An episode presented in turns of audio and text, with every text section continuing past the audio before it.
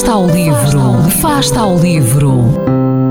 Ler mais, ler melhor, ler saúde, ler ciência, ler arte, ler todas as palavras do mundo. Fasta ao livro, uma rubrica da responsabilidade da Rede de Bibliotecas de Vizela.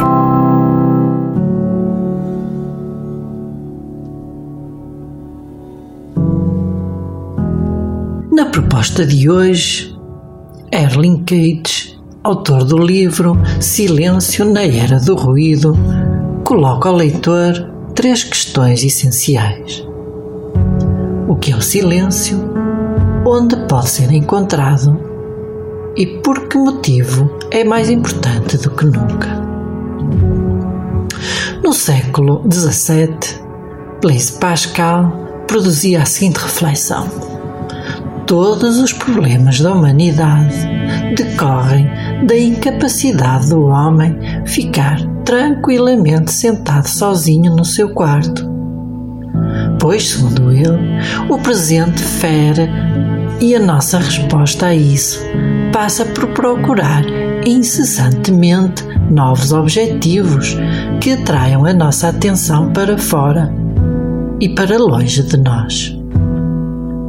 Se cada um de nós pensar um pouco sobre o ambiente que o rodeia, com a absoluta necessidade de responder uma mensagem que chega através do telemóvel, ou então ir ver a caixa do correio, ou então ir ver as últimas do Face, e rapidamente nos apercebemos destas interrupções do presente que são cada vez maiores e mais persistentes. Vivemos na era do ruído. Pensemos em Jesus e também em Buda. Ambos resolveram aventurar-se em direção ao silêncio, de forma a perceber como deviam viver. Jesus foi para o deserto e Buda foi para a montanha e para junto do rio. Em silêncio, Jesus preparou-se para encontrar Deus, enquanto o rio ensinou Buda a ouvir, a escutar com um coração silencioso e a mente expectante e aberta. Já na Bíblia, Deus é frequentemente o silêncio.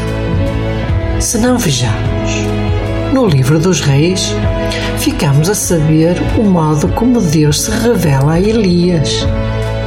Primeiro surge um furacão, seguido de um tremor de terra e, por fim, o fogo. Deus não estava em nenhum deles, não. Deus surgiu depois, numa pequena voz, ou num frágil silêncio, como nos mostram algumas traduções. Deus está no silêncio. Sentir em vez de pensar demais. Permitir que cada momento seja suficientemente amplo e não viver através de outras pessoas ou de outras coisas. Desligar do mundo e construir o nosso próprio silêncio quando corremos cozinhamos fazemos amor, estudamos, conversamos, trabalhamos ou refletimos numa nova ideia, ou quando lemos ou dançamos em silêncio. Boa leitura.